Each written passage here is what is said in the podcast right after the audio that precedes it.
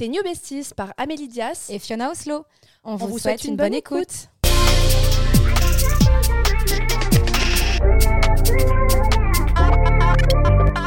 Hello les besties, j'espère que vous allez bien. Alors aujourd'hui ce n'est ni Amélie ni Fiona au micro, mais euh, Jade Sarah, je suis euh, executive coach. Donc qu'est-ce que ça veut dire? En gros je suis coach certifié, donc j'accompagne des individus et des groupes sur euh, eh bien, leurs problématiques, qu'elles soient personnelles ou professionnelles. Et je suis ravie de rejoindre le podcast aujourd'hui.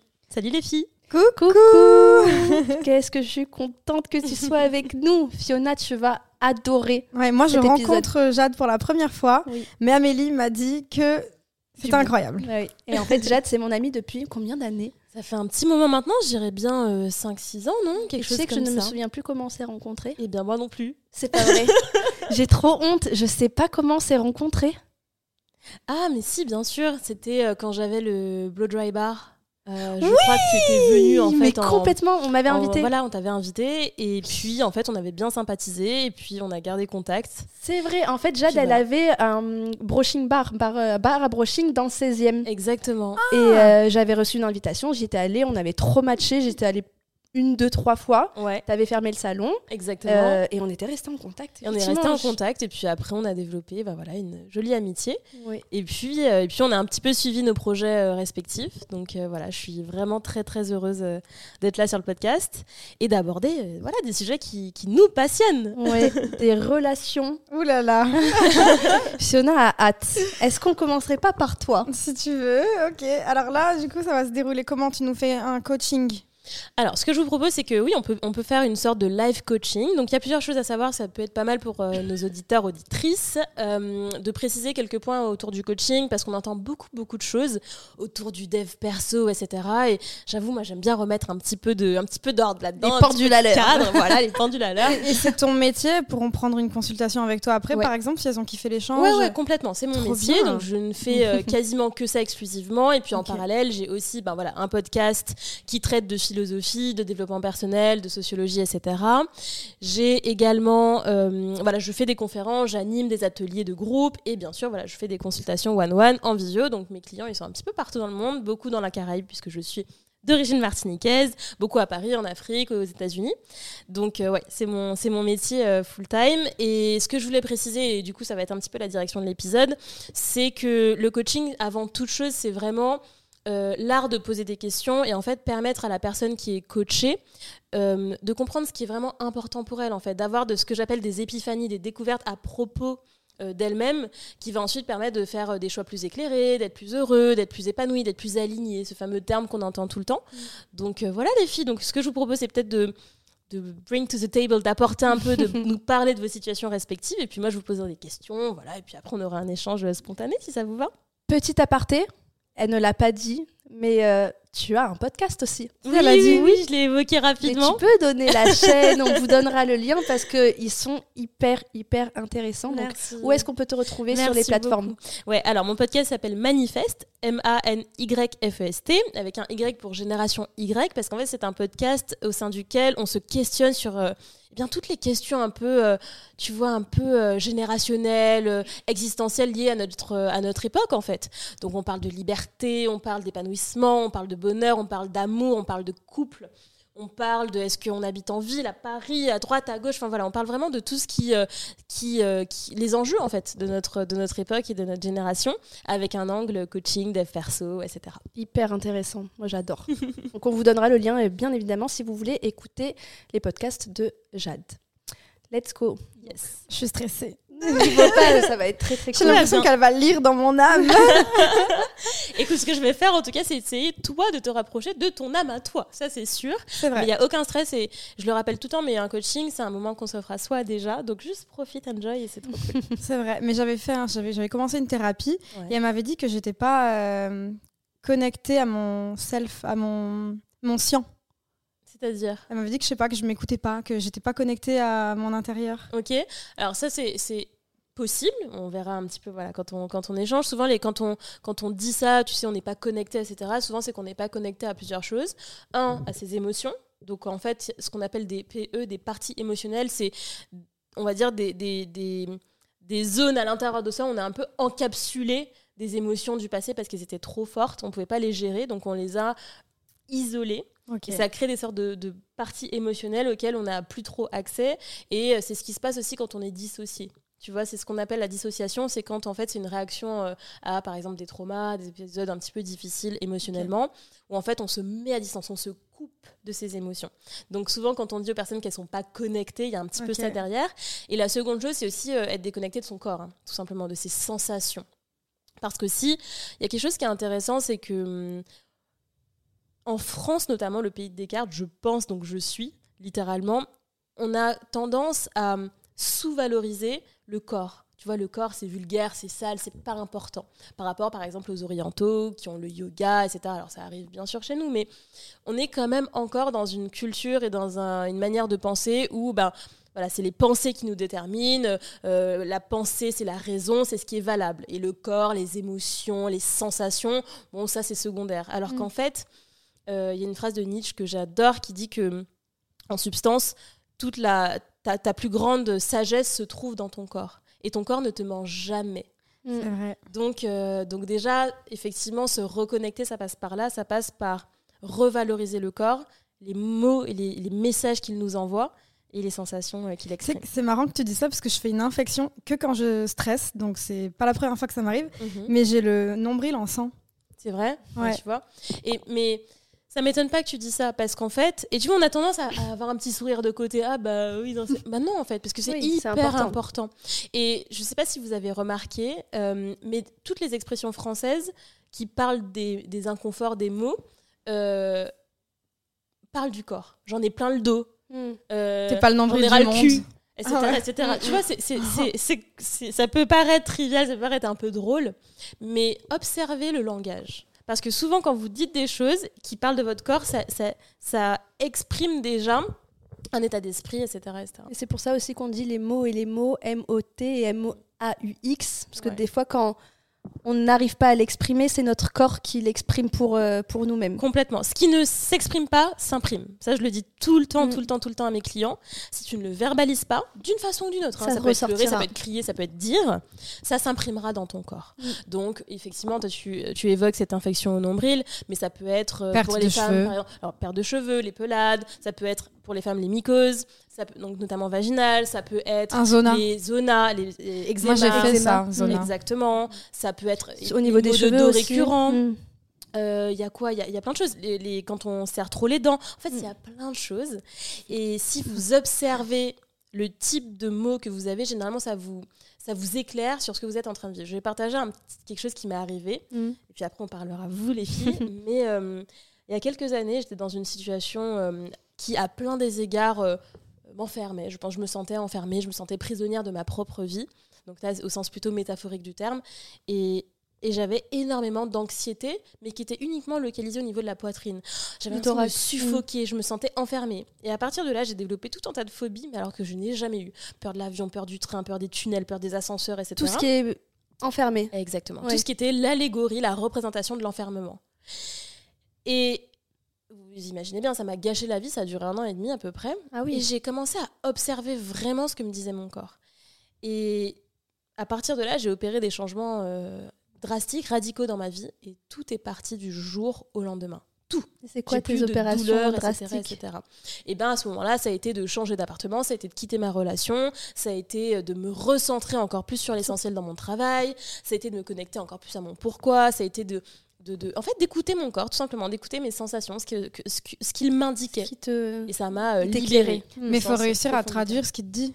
Complètement complètement. Ça c'est la thérapie aide le coaching aide euh, le journaling aide euh, la méditation aide. Donc après il y a plein d'outils concrets je vois qui aident à faire ça. D'ailleurs, Jade a sorti aussi un cahier de journaling ouais, un livre, en français. Effectivement. Ah, trop cool. Ouais. En fait, c'est 50% un livre de développement personnel et de philosophie pratique et 50% effectivement un, carnet d'écriture. Donc euh, voilà, c'est 50-50, il y a des parties écrites, des parties euh, à lire. C'est trop bien. Hyper, hyper intéressant. Pareil, manifeste. Hein. Ouais, le manifeste journal introspection. Tu me l'avais déjà montré. Oui. On en avait parlé sur euh, un épisode. Oui, tu m'en as parlé, ouais. Ouais, bah oui, parce qu'en fait, je l'écoutais dans votre dernier épisode, je crois, sur. Enfin, un de vos derniers épisodes sur la confiance en soi.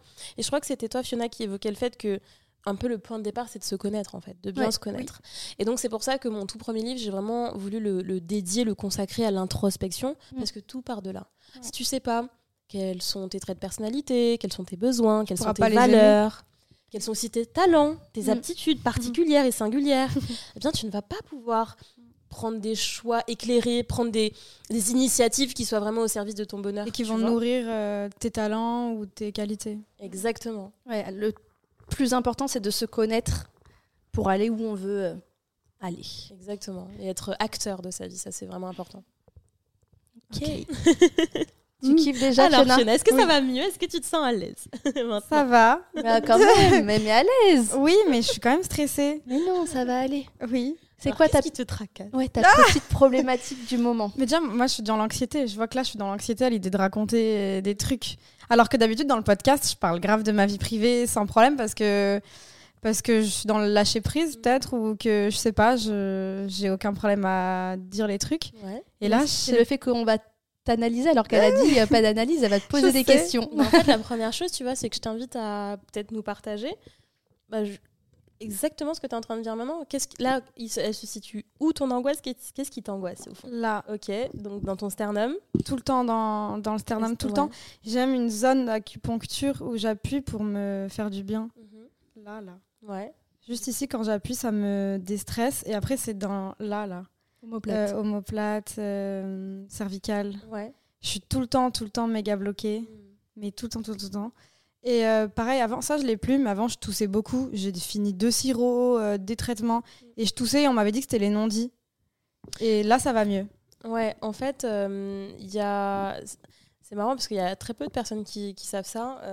et à l'époque, moi, j'avais consulté aussi exactement pour ça parce que j'avais une toux qui ne finissait pas. Et, et en fait, il faut savoir qu'il y a un nerf qui est juste derrière l'œsophage. Et donc, quand on est stressé, anxieux, etc., on crée de l'acidité dans l'estomac qui va remonter le long de l'œsophage, donc ça va irriter tout l'œsophage, et en fait, ça va stimuler ce nerf qui est responsable notamment de la toux. Ok. Donc en fait, c'est effectivement quelque chose qu'on va somatiser, mais qui va médicalement s'expliquer par euh, effectivement l'irritation de l'œsophage qui va créer une toux mais qui ne s'arrête jamais et qui est effectivement due, euh, à l'anxiété. Donc, euh, y a... et, après, je suis peut-être très spirituelle, mais j'avais vu que pareil, les poumons, c'était la tristesse. Ok. Je sais pas si il y, a un lien scientifique encore. Alors ça, je sais pas. Je sais pas ce que ça veut dire d'un point de vue symbolique. Mais, euh, effectivement, c'est toujours intéressant d'observer un, petit peu, un petit peu ce que le corps dit. Et là, en l'occurrence, à ton avis, qu'est-ce qui fait que tu te sens un petit peu anxieuse par rapport à, à l'idée de partager là ensemble En fait, déjà, je crois que je suis née anxieuse. Ça veut dire que je me rappelle pas d'un moment où j'ai pas eu envie de trembler ma jambe quand euh, je suis en train de dîner ou quand je suis en train de boire un verre avec des amis, j'ai tout le temps du mouvement dans ma jambe jusqu'à ce que des amis me disent hé, euh, me touchent le genou et là je me rends compte que je suis en train de trembler du genou par exemple, mais c'est mon état naturel. Je suis tout le temps sur les nerfs mhm. peut-être. Euh, avec Amélie, on disait peut-être j'ai de la colère enfouie. Mhm. Ouais. et que j'exprime à travers peut-être euh, l'art surtout. Mhm. Donc oui, j'ai dessiné pendant très longtemps, ou peint, chanté, fait du piano. Ça, c'est des choses qui me font du bien, mais qui guérissent pas le fond du problème. Mm. Ça, c'est sûr. En fait, ça me permet de canaliser mes émotions. Mais euh, pareil, le sport, si je fais pas de sport pendant longtemps, je vais être énervée. Si je danse pas ou que j'ai pas une activité artistique pendant une semaine, je vais être euh, désagréable. Euh, et après, euh, en gros, j'ai grave ce problème de. Même si je dis que oui, ça va, je me trouve jolie, j'ai confiance en moi et tout, en ce moment.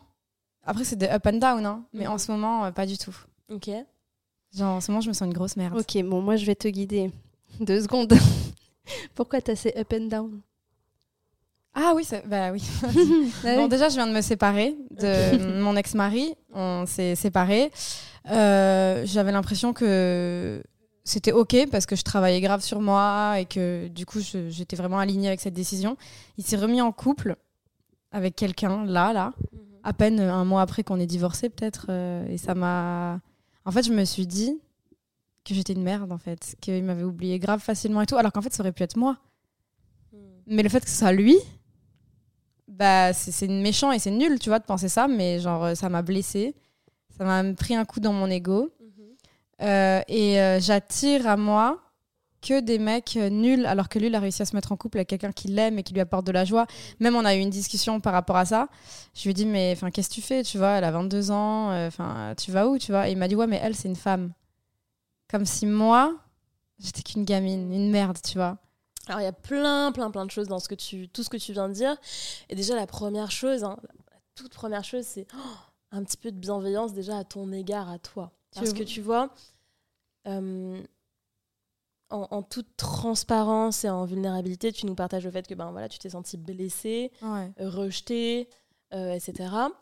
Et pourtant, la première chose que tu as accolée à cette expression des émotions, tu as dit c'est nul hein, et c'est méchant et c'est bête. Bah oui, parce que déjà en train de juger. Mais en fait, j'ai pas envie d'être ce genre de personne. Moi, je suis quelqu'un qui souhaite vraiment le bonheur à tout le mm. monde. Je, même les gens que j'aime pas entre guillemets ou qui sont mm. pas dans ma vie ou avec qui j'ai pu me disputer, je, je mets vraiment un point d'honneur à pas vouloir leur souhaiter du mal. Ouais, mais là, tu vois, tu mets parfaitement, et merci pour ça, en valeur un tiraillement, en fait. C'est-à-dire que tu n'as pas envie, donc c'est ta tête qui refuse mhm. quelque chose que tu es en train de vivre. Et c'est ça, en fait. Déjà, le tiraillement, l'angoisse, l'anxiété, les, les, les mots intérieurs comme ça, c'est justement parce que tu vois cette dynamique-là, tu refuses qu'elle se passe en toi. Parce que je sais que je suis capable d'être quelqu'un de haineux, d'être quelqu'un de vengeresse, d'être quelqu'un dans la vengeance. Je suis vraiment capable du meilleur comme du pire. Et eh bah oui, c'est ta part d'ombre. Bienvenue dans ta part d'ombre. Et en fait, tu sais, j'ai pas envie de la nourrir. Bah, mais tu as raison de ne pas avoir envie de la nourrir. Par contre, je crois qu'au-delà de ça, à partir du moment où on ne lui fait pas de la place, justement, on ne l'accueille pas, on ne l'accepte pas, et qu'on n'est pas finalement dans la pleine acceptation de soi, parce que tu l'as dit, ça fait partie de toi. Et quand tu dis, tu vois tout à l'heure, cette euh, chose hyper violente qui dit, bah, je me sens comme une merde, je suis une merde, je me dis ça, bah en fait, c'est dur. déjà, c'est violent, ouais. voilà, c'est dur et, c'est quelque chose que tu dirais même pas euh, à un inconnu dans la rue, mais pourtant tu arrives à te le dire à toi-même. Mais au-delà de ça, tu refuse en fait la part qui est imparfaite en toi. Tu refuses, comme tu dis, euh, voilà, un côté euh, ben, où tu as de la colère, où tu as de la haine, tu as du ressentiment, etc. Mais ces émotions-là ne te définissent pas en fait. Et souvent, tu vois, c'est le problème, on a catégorisé les émotions en négatif, positif. Mhm. Donc quand on se sent euh, joyeux, altruiste, positif, etc., on, les accueille à, à, bras ouverts, ces émotions-là, et on a même tendance à vouloir se les approprier pour ça nous caractérise. Par contre, nos émotions, entre guillemets, dites négatives, on les refoule, on les repousse, on ne veut pas en entendre parler. Alors même qu'elles sont tout aussi euh, légitimes, importantes, et des, des indicateurs, en fait. Ça fait l'équilibre d'une personne, en fait. Exactement. La part de lumière et la part d'ombre. Et pour rebondir, en fait, tu vois, c'est très... Ça peut paraître très paradoxal, mais tu veux pas la nourrir cette part d'ombre, donc tu, tu, la tiens à distance? Je veux pas la nourrir parce que je sais que je suis vraiment capable par mhm. rapport à d'autres personnes que bah, Amélie, tu sais comment je peux être, je pense. Mhm. Je peux vraiment être une personne horrible. Si je me laisse aller, si je m'écoute, je, moi, je sais très bien, tous mes amis me le disent autour de moi. Si un jour je dois tuer quelqu'un, je t'appelle toi. Mhm. Parce que moi, je planterai un couteau dans le cœur de quelqu'un sans vraiment une once de hmm. culpabilité si je tourne mon cerveau en off. ne sois pas choqué. Hein, non, moi je pense pas. mais non, mais ce que tu décris, ça, non, hein, c'est les, bah, les, les, psychopathes en fait, qui ah ont empathie, etc. Tiens, et je, suis capable de tourner mon cerveau. a priori. Donc, en fait, ce que je veux te dire, c'est que, ce que je veux te dire, c'est que là, en fait, mais c'est intéressant. La gapard, c'est intéressant parce qu'en fait, c'est un narratif que tu as sur toi-même qui, je crois sincèrement, n'est pas la réalité. Simplement, qui tu t'enfermes dans quelque chose. Alors, comme un personnage. Non, mais justement, c'est peut-être pas la réalité. Mais par exemple, les gens, avant de dormir le soir, ils ferment les yeux, ils s'imaginent des scènes cool et tout. Moi, non, pas tout le monde. Tu vois ça aussi. En fait, il y a un truc qui est récurrent dans ce que tu dis. Et vraiment, je t'invite à juste en prendre conscience pour tenter de le. Juste de t'en libérer un tout petit peu. C'est qu'il y a énormément de comparaisons. Comparaison avec la nouvelle meuf, là. Comparaison avec les autres gens de ce qu'ils font avant de dormir. Comparaison avec eh ben, les autres gens, eux, ils sont gentils et altruistes et, empathiques, mais moi, je serais capable de ça. Parce qu'ils m'ont trop jugé. Ben, c'est ça. on m'a trop jugé dans mon enfance. Comment, là, on a changé de step. Mm. Tu vois comment on est passé de. On parle d'une circonstance, voilà, mm. euh, l'ex, pas l'ex et tout ça. Mais comment, en fait, le vrai problème, là, on y arrive tu vois, on part d'une situation, on part de ah mes potes ils m'appellent pour tuer quelqu'un. Ok, non. En fait, le vrai problème c'est des choses qui sont pas réglées par rapport au fait qu'on t'ait beaucoup jugé. Mm, mm. Oui, on s'est moqué de moi à l'école, on m'a harcelé, on m'a déshabillé de force, brûlé les cheveux. Enfin, on m'a fait subir des trucs comme ça qui m'ont un peu déshumanisé déjà de de mon corps. Mhm. Quand tu disais t'écoutes pas ton corps et tout, c'est parce qu'on bon, lui a porté des coups, ou on l'a jugé, ou on, voilà, il y a eu des choses, on l'a mm. blessé, tu vois. Même euh, plus tard, en grandissant dans ma vie de femme aussi, mm. avec euh, des hommes ou des choses comme ça.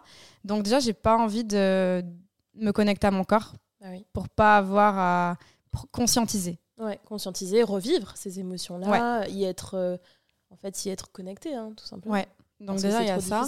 Et du coup, oui, pour rebondir, c'est pas que c'est un personnage, je pourrais tuer quelqu'un et tout, c'est que vraiment, comme je te dis, je veux surtout pas l'alimenter, ce personnage-là. Vraiment, je le rejette. Je veux pas être quelqu'un de mauvais, de méchant.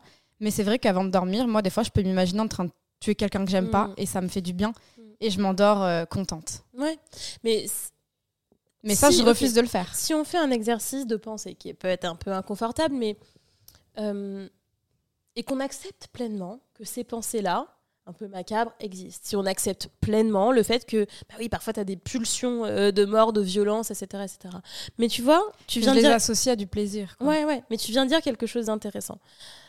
C'est que effectivement, alors deux choses même. Un, le fait que tu es dissocié parce qu'en fait, ben, tu te rends bien compte et tu as conscience hein, que ce que ton corps a vécu, ce que tu as vécu, c'était tellement violent qu'en fait, euh, ben, tu es complètement dissocié parce que si tu te reconnectais à ça, c'est comme si ça, ça, ça, provoquerait une, sorte de raz-de-marée émotionnel qui serait insoutenable. Mhm. Donc là, déjà, il y a un premier terrain à explorer et à, et à venir un petit peu, déjà juste écouter, entendre et un peu consoler. Parce qu'en fait, là-dessous, il y a énormément de souffrance, en fait, il y a énormément de mhm. douleur. Et le fait que ces souffrances-là et ces douleurs-là aient eu pour conséquence ben, énormément de colère, c'est parfaitement, je vais utiliser un mot que j'aime pas, mais normal. C'est parfaitement normal d'avoir euh, eh bien cette violence en toi. Et ça fait partie de ta part d'ombre. Mais plus effectivement tu es dans une dynamique où tu refoules cette part d'ombre, tu refuses aussi ce qui t'est arrivé et, tu n'es pas au contact de ces émotions-là, et plus tu auras le sentiment qu'elles te contrôlent, qu'elles font de toi quelqu'un de mauvais à certains égards, que tu n'es pas normal par rapport aux autres d'avoir ces, colères, etc. Et notamment pour les femmes, parce que, ben, hélas, le patriarcat et puis la manière dont, dont la société s'est construite, euh, ben, elles refusent leur colère. Elles refusent ces émotions-là parce qu'on les traite d'hystériques, parce qu'on les traite de, de, femmes en colère, de folles. On, nous a littéralement enfermés pour ça. Et en sociologie, un truc qui est super intéressant, c'est toute l'histoire des sorcières. Euh, D'ailleurs, Mona Chola a écrit un livre qui s'appelle Sorcière, qui est intéressant, super intéressant et qui parle de ça. Et ça, a créé en fait toute une génération de femmes, plusieurs générations de femmes qui ont refusé cette part-là en elles, qui ont refusé mm. d'être en colère, qui ont refusé, refoulé même euh, ces, émotions-là. Mais tu sais, moi, avec mes cheveux roux, on me traitait d'enfant de Satan, euh, enfant du diable, du démon, euh, enfin des trucs de ouf. Hein. Alors, pour le coup. Du coup, dès que j'avais une émotion négative ou que j'en voulais à quelqu'un, je me disais surtout pas. Surtout pas, bah oui, parce que alors ça, ça, viendrait corroborer, en fait ce que les gens disent de toi. Exactement. J'en venais à me dire est-ce que tu es une bonne personne euh, enfin. Hein. Et après, du coup, c'est très difficile parce que. Parce qu'en fait, ce qui, est, ce qui, est, dur, et un petit peu dans ce, que, dans ce que tu me partages et ce que je comprends aussi, c'est que d'une certaine manière, j'ai le sentiment que c'est comme si, tu vois, t'as beau travailler sur toi, t'as beau euh, écouter des podcasts, j'ai compris que tu aimais beaucoup euh, euh, tout ce qui était lié à la spiritualité, etc. etc. mais c'est comme si c'était des couches et des couches de, de, vernis qui sont très beaux et qui sont très pluriels, colorés, merveilleux, mais sur une base qui est tellement fragile, oui. qui mériterait, tu vois, d'être consolidée. Ouais, en fait, je me sens dans ma bulle quand je fais, quand je fais tout ça. Genre, vraiment, moi, je suis toujours le nez en l'air, à regarder le ciel. Ben, je suis passionnée mmh. par l'espace, tu vois. Ah tout ce qui est loin d'ici, en fait, tout ce qui est loin des hommes, tu vois, de la terre. Mais euh, ouais, je me sens vraiment dans une bulle de protection, en fait, au mm. final. Peut-être pas me consoler, mais ça me protège. Mm. Bah, c'est intéressant parce que tu dis, tu vois, la bulle, le ciel, il y a quelque chose de très flottant. Et effectivement, ce que je ressens, c'est qu'il manque des ancrages. On me dit toujours que je suis pas ancrée dans le présent, je te le dis. En plus, bah, Amélie, des fois, je dis, là, je profite de maintenant. Genre, je dois y penser. Ouais, il y a une forme d'immanence en fait dans ce que tu dis, tu vois, c'est voilà, ça flotte, l'instant présent, etc. Mais parce qu'en fait, pour s'ancrer, c'est littéralement revenir aux fondations, donc revenir à la colère. l'enfance, à ses émotions enfouies, donc en l'occurrence de la colère, etc., etc. Donc là, tu vois, en, l'occurrence sur ça, c'est ce qui peut être vraiment intéressant, c'est en fond un travail vraiment thérapeutique, tu vois, avec euh, une psy par exemple, sur vraiment de la guérison pure, de la guérison sur euh, les traumas d'enfance, pour venir déjà entendre ces émotions-là, les accueillir, leur donner un espace pour exister. Mais tu sais qu'il y a plein de trucs que je me rappelle pour ensuite pas. les évacuer. Ah bah c'est normal. Genre C'est le fois. principe je- de la dissociation. Ok. C'est- C'est c'est- c'est tout à fait normal. En fait, en psychologie, si je dis pas de bêtises, il y a 12 mécanismes de défense. Euh, donc, dedans, il y a le déni, il y a le refoulement, il y a la dissociation et, euh, et neuf autres. Euh, et en gros, dans les mécanismes de déni et de dissociation, parfois, il y a effectivement euh, J'appelle ça le blackout. mécanismes de ouais, de- d'oubli, en fait, hein, tout simplement. D'oubli. Et où parfois, euh, je suis sûre que vous avez connu ça peut-être dans vos familles ou dans certains, certains de vos amis. Vous dites, mais c'est pas possible, ils sont mythos. Genre, euh, ils- ils- ils- li- littéralement, ça peut créer de la mythomanie. En fait, on réécrit son histoire. Et ça peut être très frustrant parce qu'on se dit, mais t'es sérieux Genre, tu te souviens même pas que t'as fait ça ou t'as dit ça ou quoi Ou- Parce qu'en fait, parfois, c'est tellement violent. Moi, je romantise. Voilà. Tu, tu, tu réécris l'histoire. Tu crées une autre narration. Ouais, quelqu'un qui m'a fait du mal, euh, même dernièrement, euh, j'ai côtoyé quelqu'un qui m'a un peu laissé un trauma ou quoi. Ouais. Je vais romantiser ça comme si c'était beau, alors que Ah la ouais. personne m'a voulu du mal. Mm. Mais je vais dire c'est parce qu'elle m'aimait trop. Enfin, tu sais, genre, euh, je. Ouais, alors il y a, il y a plusieurs choses qui peuvent se cacher derrière ça. Donc effectivement, une forme de, de, de, de déni, qui n'est pas la même chose que le refoulement. Refoulement, déni, c'est pas la même chose. Euh, le refoulement, pour ceux qui nous écoutent, c'est euh, totalement inconscient. Donc ça- tout est dans l'inconscient, on n'en a pas conscience. Le déni, c'est on en a conscience, mais on met sous le tapis, pour le dire simplement. Euh, donc là, tu me, ce que tu me dis, c'est plutôt de l'ordre du déni. Mm. Et, euh, et donc, il y a plusieurs choses. Ça peut être, un aussi, la honte, en fait. Parfois, la honte, c'est un sentiment qui est très, encore une fois, qui est très tabou, mais qui est super intéressant parce qu'en fait, c'est encore une fois des choses qui nous sont arrivées ou des choses à l'intérieur de nous qu'on n'accepte pas. Donc, on va les, les romancer. Donc, on va euh, dire non, mais finalement, c'était un mal pour un bien. Parce qu'en fait, de faire face à la réalité telle qu'elle est, et non pas telle que l'on s'est imaginée ou telle qu'on a besoin de la raconter Fantasmer. aux autres, fantasmer, ne nous plaît pas. Mais ça, je l'ai fait toute mon enfance aussi, tu vois. Ouais. Tout le temps. Là, par exemple, je peux parler de harcèlement maintenant avec le recul parce que je sais, je sais pas exactement, mais il y a eu un déclic, je pense, en 2020, il y a trois ans, où euh, j'ai pu en parler. Et il y a certains moments où en fait je revoyais des anciennes photos dans mon ancien ordi avec des anciens screenshots de conversations Mm. et c'est là que les souvenirs me sont revenus. Ouais. Mais j'ai dit mais comment j'ai pu oublier ça Mm. Par exemple, mais un pour truc. survivre. Ben ouais, mais c'est fou quand Ouais. même d'oublier euh, d'oublier des, des trucs comme ça. Enfin, je sais pas, je, je je pensais pas que mon cerveau était capable de Bah, en fait, il est là pour. euh, En fait, le rôle du cerveau, c'est quand même, grosso modo, alors il y a plein d'autres- rôles, mais C'est-à-dire que je suis trop faible? Non, ça veut dire qu'en fait. Alors, la faiblesse, euh, pareil, encore une fois, c'est attention à ces mots-là. C'est pas que tu es trop faible, c'est que la petite Fiona, elle n'avait pas suffisamment de ressources intérieures, mais aussi peut-être extérieures, environnementales, financières, etc., etc., pour se protéger de ces attaques-là, de ce harcèlement, etc. Donc, la petite Fiona n'ayant pas ces ressources-là, eh bien, son cerveau, qui est bien constitué, va faire en sorte, va mettre en place des mécanismes de survie pour faire en sorte qu'elle puisse continuer à vivre.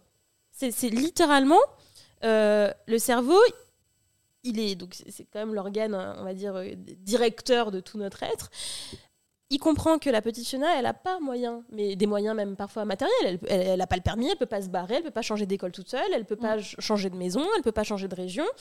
Elle n'a pas suffisamment d'expérience de vie, elle n'a pas suffisamment de capacité à prendre du recul, elle n'a elle a pas les ressources. Donc le cerveau, il fait ce qu'il faut pour qu'elle puisse continuer à fonctionner. Ce sont des réponses fonctionnelles. Donc ben, ça peut être du déni, ça peut être de la dissociation, ça peut être de l'oubli, etc., etc. Et la dissociation, c'est Non, pardon, c'est vrai que hier, on en parlait dans un podcast où tu disais euh, Je regrette de ne pas avoir fait ça avant. Je regrette de, tu sais, de ne pas avoir eu les armes de, en gros, les envoyer chier quand ils bien étaient sûr. méchants avec moi. Je lui ai dit Mais t'a- t'avais 8 ou 5 ans ou 10 ans. Je lui ai dit Mais c'est normal. C'est normal. À 10 ans, qui Moi, je- si je me fais, si j'avais été à ta place, mais j'en serais incapable. Totalement. À 30 ans, ça m'arrive. Ça m'arriverait pas. Mm. Mais comment tu veux à 10 Exactement. ans, une, une petite fille rousse, la seule de son école, blanche de peau, euh, t'é- t'étais la cible parfaite. Mais Exactement. comment tu pouvais avoir les armes? Tu pouvais pas. Tu pouvais pas. Mais littéralement, il faut que tu puisses. Mais vraiment, entends le poids des mots. Tu ne pouvais pas. Tu n'étais pas en rien capacité de. Et en tu sais, ça commence Mais comme aujourd'hui je le suis, Oui. J'ai l'impression qu'en fait je, je l'avais en moi depuis le début et j'aurais pu le sortir ce non, caractère. tes expériences. Et, ton- et- et tu vois, ça, c'est le piège aussi. Vraiment, hein, parfois, c'est aussi le piège, tu sais, du développement personnel où on nous fait croire que juste à la force du mental et du Mm. mindset, on peut tout accomplir tout le temps, à tout moment. Non. Non. Et vraiment, la petite Fiona, et c'est ça aussi, je pense que si tu t'y connectes, tu vois, à cette petite fenêtre à l'intérieur de toi. je lui ai écrit une lettre il y a pas longtemps pour la nouvelle lune. Et ah ben, tu vois, mm. elle est, elle est en sûrement, sûrement. J'en sais rien, c'est à toi de faire ce travail, tu vois, de, de connexion avec elle, mais il y a de grandes chances pour qu'elle soit en comment dirais-je en demande aussi de pardon. C'est-à-dire que là, tu vois, la grande fenêtre, elle se dit Mais attends, t'as même pas été capable de faire ça, etc. Regarde, t'as pas été assez fort. Tu vois, tout ça, ça ressort un peu de ton mm. témoignage. Tu la juges, c'est dur pour elle. Mm. Mais si vraiment tu t'y connectes, le cœur ouvert, et que tu réalises à quel point elle a fait de son mieux avec ce qu'elle avait, oh, déjà, mais quel apaisement. Oui, non, bah oui, puisqu'elle m'a mené là. Et là, je suis bien. Donc ah oui. Bah oui. Et elle a fait de son mieux avec ce qu'elle avait. Mm, ok. Tu vois Et et c'est important d'aller de, entendre aussi bah voilà, sa colère, sa, sa peine, euh, à quel point elle a été meurtrie physiquement, etc. etc.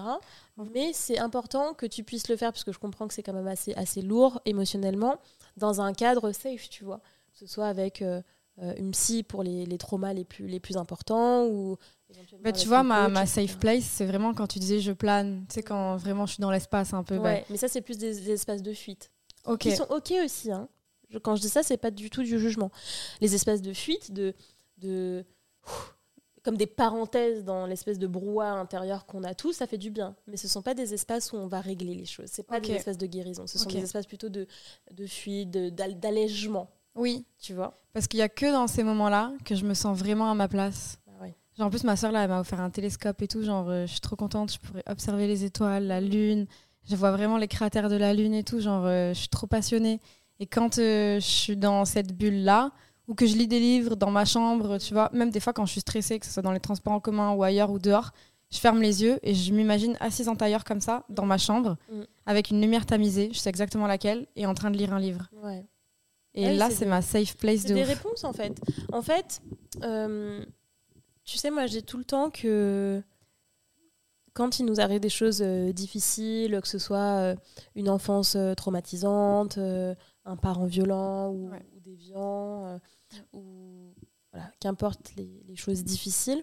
Ce qui est vraiment important de comprendre, c'est que l'essentiel ne se joue pas là. C'est-à-dire que souvent, parfois, je rencontre des, clients qui me disent Mais j'aurais tellement aimé euh, naître à un autre endroit, ou naître différemment, ou j'aurais préféré ne pas avoir à vivre ça, etc. Et, ne pas naître du tout. ne pas l'être. Moi, c'était plutôt ça. Tu vois. Et en fait, l'essentiel dans ça, c'est pas ce qui t'est arrivé ou ce qui ne t'est pas arrivé, ce que tu as eu la chance d'avoir ou ce que tu n'as eu pas eu la chance d'avoir. C'est plutôt quelle réponse tu apportes à ça? Qu'est-ce que tu fais de ça? Quelle réponse tu apportes? Je donne un exemple concret pour euh, les personnes qui nous écoutent. Si par exemple, euh, on va prendre quelque chose d'assez courant, qui concerne presque un foyer sur deux en France, euh, tu, tu es enfant de divorcé et le divorce a été ben, très conflictuel, euh, donc euh, possiblement un des deux parents très absent, euh, t'es écartelé, on te fait un peu du chantage par rapport à l'un, à l'autre, etc. Ce qui compte, c'est pas est-ce que tu es traumatisé par ça. Ce qui compte, c'est pas est-ce que ben en tu as des schémas d'attachement qui sont complètement dysfonctionnels. Ça, ce sera sûrement le cas. Ce sera sûrement le cas. Mais ce qui compte le plus, ce qui est essentiel, c'est pas ça. Ce qui est essentiel, c'est quelle réponse tu y apportes. C'est est-ce que du coup, tu y vois l'opportunité peut-être de, euh, de toi, quand tu seras aux commandes de ta vie, peut-être euh, mettre l'absolue priorité dans ton couple et donc de faire des choix sains, paisibles, heureux, d'engagement, de bonté dans ton couple. C'est une réponse. Ou alors peut-être qu'une autre réponse, c'est de dire, eh bien, je me prémunis de cette douleur et en fait, moi, j'ai vraiment le besoin de mettre, par exemple, toute mon énergie dans ma carrière parce que je ne veux pas avoir connu la... Non, pas forcément, parce que l'amour existe, c'est l'essence même de l'homme. Mais par contre, je ne veux pas avoir à vivre... Par exemple, la précarité qu'a connue ma mère en tant que euh, euh, femme seule. Donc, ça me donne l'énergie de mettre toute mon énergie dans ma carrière pour être indépendante. C'est ça, en fait. C'est avec ce que tu as vécu, quelle réponse tu y apportes? Ça te drive, quoi. Ouais. ouais moi, mais, moi j'ai l'impression qu'il faut que j'ai, tu sais, comme Jean-Pierre Foucault, réponse A, B, C hmm. ou D, je choisis. Parce que sinon, je reste immobile et je continue. Hmm. Bah, d'où le vrai. D'où l'enjeu, et c'est intéressant que tu répondes ça, tu vois, parce que c'est ce que je te disais, c'est un peu d'où l'enjeu de, de venir guérir les fondations. D'où l'enjeu de faire ce travail de guérison, et pas uniquement de mettre des couches Où tu vois, mm. tu continues à avancer, il n'y a aucun problème. Tu vois, on est là en train de faire ce podcast, tu as des super projets, tu es belle, tu as accompli, tu fais du sport. Euh, J'en écoutais dans les épisodes précédents. Euh, justement, tu es convaincu que tu es une belle personne, tu as des amitiés depuis 20 ans, 30 ans. Donc, il y a de quoi être fier. Et tu vois que tu avances. Oui. Tu avances, c'est pas la question. Mais à un moment donné, pour passer dans une autre dimension en termes de bonheur profond, etc., d'épanouissement, faire ce, vrai travail de fond, de guérison et d'aller affronter ces, émotions enfouies. Ouais, ouais j'ai une croyance limitante qui pense que, que j'y arriverai, enfin que c'est trop dur. Hmm. Parce que là, on parle de un aspect dur, mais il y en a eu plein euh, sur plein hmm. d'autres schémas hmm. et qui me font aujourd'hui faire des, des, schémas répétitifs. Bah euh, dans l'amour, tu vois. Bien sûr. Euh, avec les mecs, du coup. Mm. Et euh, c'est vrai que je vais pas vers le même type de personne. Je pense que je vais toujours vers le type de personne qui va me rejeter mm. pour pouvoir me prouver que quelqu'un qui me rejette peut finalement m'aimer et que je peux lui mm. faire changer d'avis. Tu sais, comme quand t'es pas aimé d'un parent, et ben du coup, tu vas aller chercher un homme qui t'aime pas pour prouver qu'en fait, euh, tu peux te faire aimer de quelqu'un qui t'aime pas parce que c'est ce que tu as essayé toute ta vie avec par exemple un parent par exemple bah des choses comme ça et, et, et, même plus loin que ça ça, je l'explique beaucoup euh, aux femmes qui, consultent par rapport à, à, leur, à leur relation amoureuse et exactement par rapport à ce que tu décris, c'est que ça peut sembler incroyable, voire, mais on se dit, mais c'est pas, pas possible, mais en fait, pour les personnes qui ont grandi euh, avec des, des, parents dans des liens dysfonctionnels, etc., choisir des relations ensuite amoureuses qui sont dysfonctionnelles, où on est rejeté, etc., c'est ça leur safe place. Parce qu'en fait, c'est ça qu'elles connaissent. Donc ça peut sembler, mais ça peut sembler fou. Mais cette souffrance-là, l'abandon, le fait d'être rejeté, d'être critiqué, whatever, peu importe comment ça se manifeste dans la relation, elles sont habituées à ça. Ou ils sont habitués à ça avec leurs propres parents. Parce qu'en fait, il faut savoir que ce qui se joue dans le couple, c'est l'écho à nos premiers schémas d'attachement. Donc c'est l'écho en fait à ce, dans une très très très très grande majorité des, cas, et qui s'est passé avec nos parents. Donc en fait, le, le, terrain connu pour ces gens-là, c'est ce qui est dysfonctionnel et toxique. Et Donc il y a tout un travail de déconstruction. Ah bah oui, il y a tout un travail de déconstruction, de guérison, de compréhension pour changer. Mais par contre, c'est possible de changer. Et du coup, je recommande un livre qui traite exactement de ça, des schémas d'attachement, qui s'appelle Dis-moi qui tu aimes, je te dirai qui tu es qui est écrit par un psychologue psychothérapeute dont le nom m'échappe et vous trouverez très facilement. Il existe en livre audio et en, écrit, bien sûr. Si on le lit, c'est bon.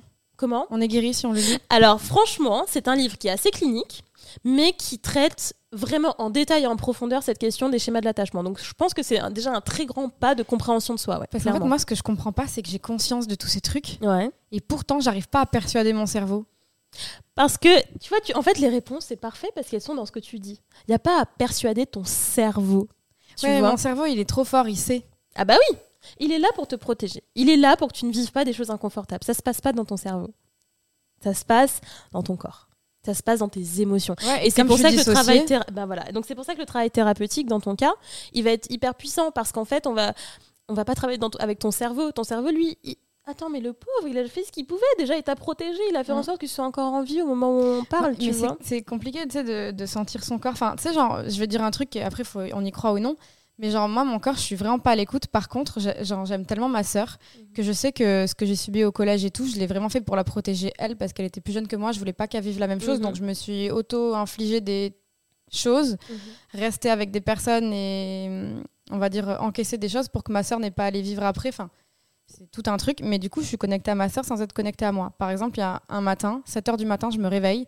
Alors que j'étais en train de dormir, je me réveille avec des douleurs partout. Mhm. Vraiment mal dans mon corps. Alors que je suis pas l'écoute de mon corps euh, spécialement. Je savais qu'il est arrivé un truc à ma soeur, je l'appelle, elle répond pas. Je le sais. Vraiment, je le sais au fond. Et j'appelle sa. Enfin, j'ai su par sa coloc, et, etc.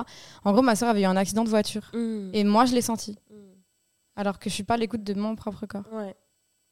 Après, tu sais, ça, c'est aussi des choses euh, qui sont difficiles à, expliquer. Et je crois pas qu'en plus, il soit nécessaire tellement de, les expliquer.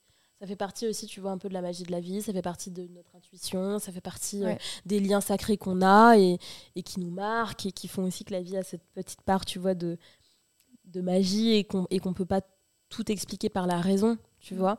Mais, euh, mais ce qui est certain, c'est que, c'est que en fait, la réponse, c'est jamais de, chercher à persuader son cerveau. C'est quand il y a un élan en fait qui part du centre, qui part euh, d'un ancrage profond, qui part de la guérison profonde de l'enfant intérieur, qui donne un éclairage sur ses schémas d'attachement, etc., quand ça vient vraiment du fond, du centre de soi-même, et que ça va vers l'extérieur, et que donc ensuite ça va vers euh, des choix, des actions, des projets, etc., c'est cette dynamique de inside out.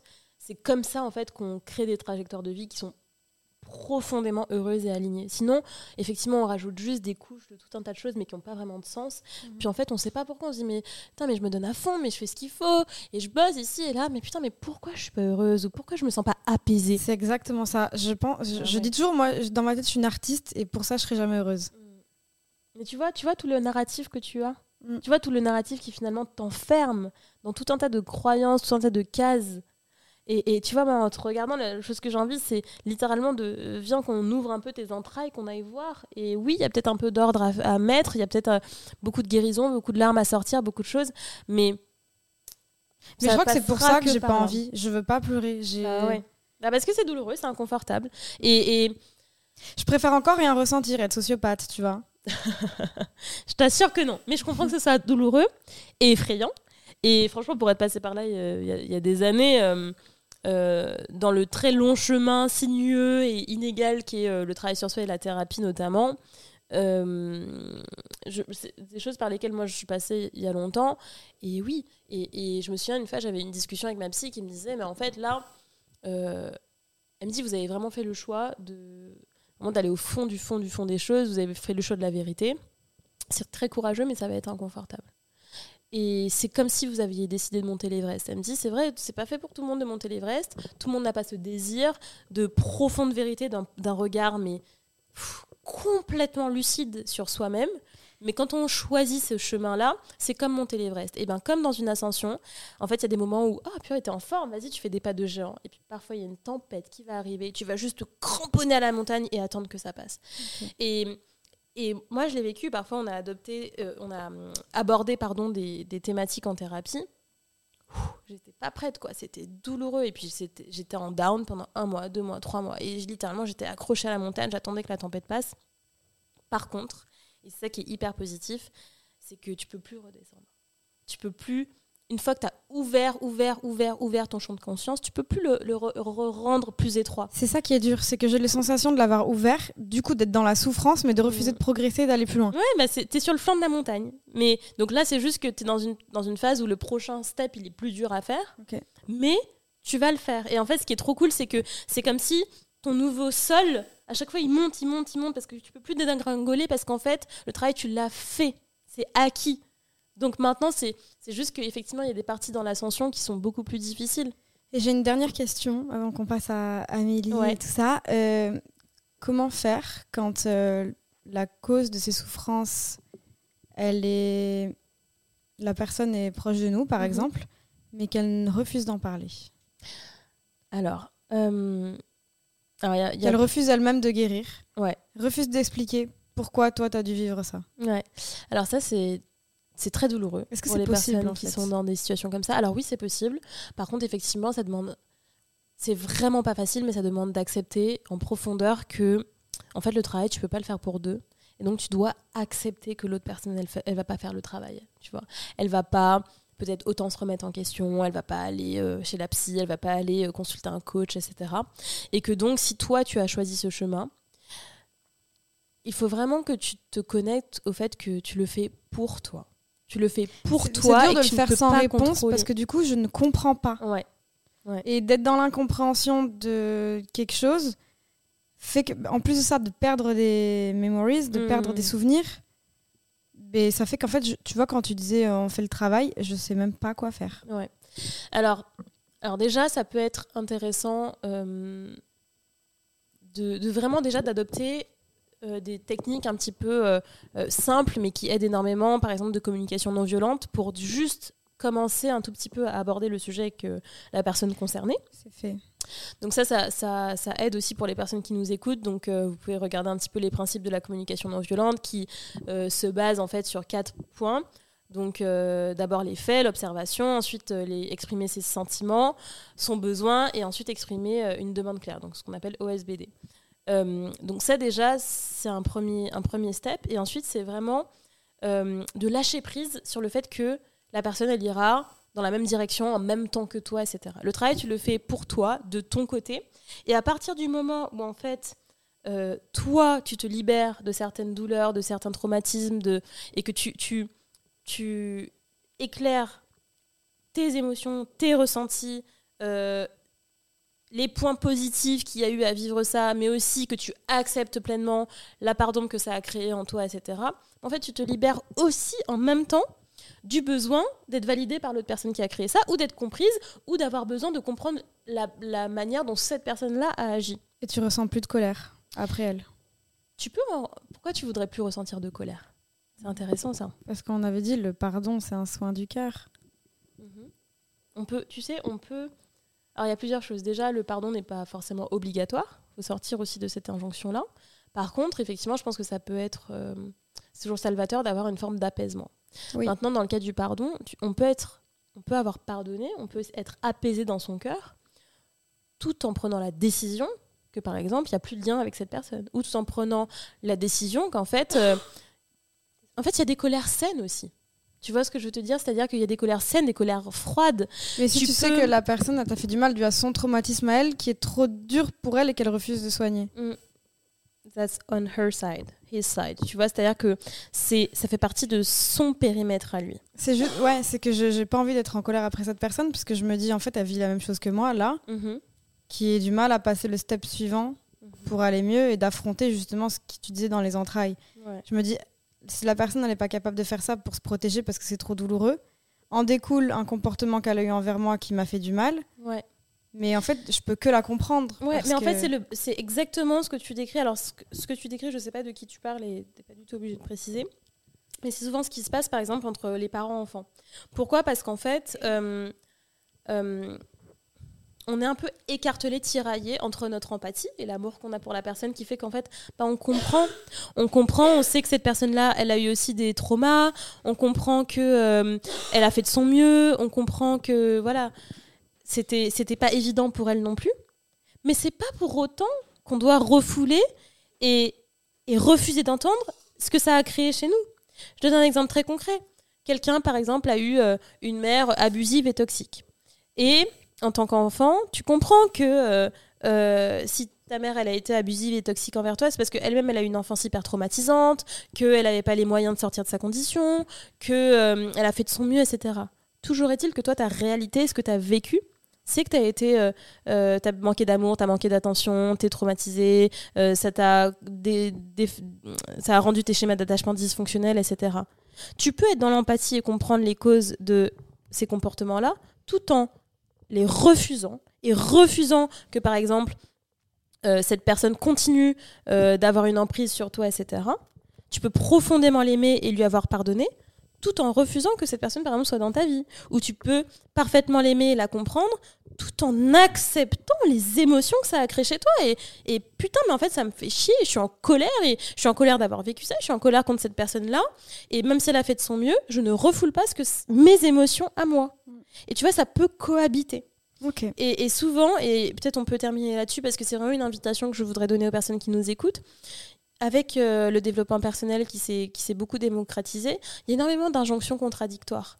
Et moi, je veux réhabiliter le et. Souvent, c'est ou. Faut être, euh, faut être ça ou ça, ça ou ça. Mais non, en fait, tu peux être dans l'empathie et dans l'amour pour la personne et être consciente euh, de tes émotions négatives, refuser que cette personne soit dans ta vie, etc., etc. Le et, tu vois. Et en fait, on parle beaucoup d'estime de soi, de confiance en soi, etc. Mais l'estime de soi, ça passe aussi par ça. Ça passe aussi par le fait de, ben, de s'engager pour soi-même, de se porter bouclier pour soi-même, de stand up, tu vois, pour soi-même. Parce que en acceptant, en étant dans oui, mais l'autre personne n'a pas fait exprès, dans, dans la surempathie, c'est comme si on n'était pas présent, on n'était pas là pleinement solide, debout pour une partie de nous-mêmes. Donc c'est contre-productif en termes d'estime de soi. Et ça, tu vois, je l'ai cherché chez les hommes. Les, les, seules relations longues que j'ai eues, c'est avec des hommes qui avaient le syndrome du sauveur. Mm. Donc tu vois, tu te complais encore une fois dans une situation de victime, tu vois. Donc tout ça, ça se répond, hein, c'est normal. Ok, ok. Non, mais c'était hyper intéressant. Franchement, merci beaucoup. Avec joie. Je suis moins stressée parce que c'est autour d'Amélie. non, mais j'espère en tout cas que pour les auditrices qui nous ont écoutés, euh, c'est vrai, bon, vous pouvez pas forcément connaître mon histoire et j'étais pas forcément là pour donner des détails. Mais en tout cas, peut-être que ça vous aura parlé, que vous vous serez reconnu dans certains comportements et certains schémas. Et j'espère que ça vous aura donné des clés pour euh, stand up pour vous-même et euh, vous lever et être forte pour vous-même, pour vous sauver vous-même, parce que personne ne le fera pour vous en fait. Et en tout cas, vous donner assez d'amour propre pour avoir envie de guérir, parce que vous le méritez tout simplement. Ouais. Bon les amis, c'était assez long, donc euh, en vrai, on va faire l'épisode d'Amélie dans un deuxième épisode, comme ça on pourra vraiment être centré sur son histoire et ses problématiques. Mais en tout cas, merci beaucoup Jade. Avec grand plaisir. D'être venue. C'était vraiment cool. Et euh, bah, du coup, à la semaine prochaine pour un nouvel épisode de Tes New, Besties.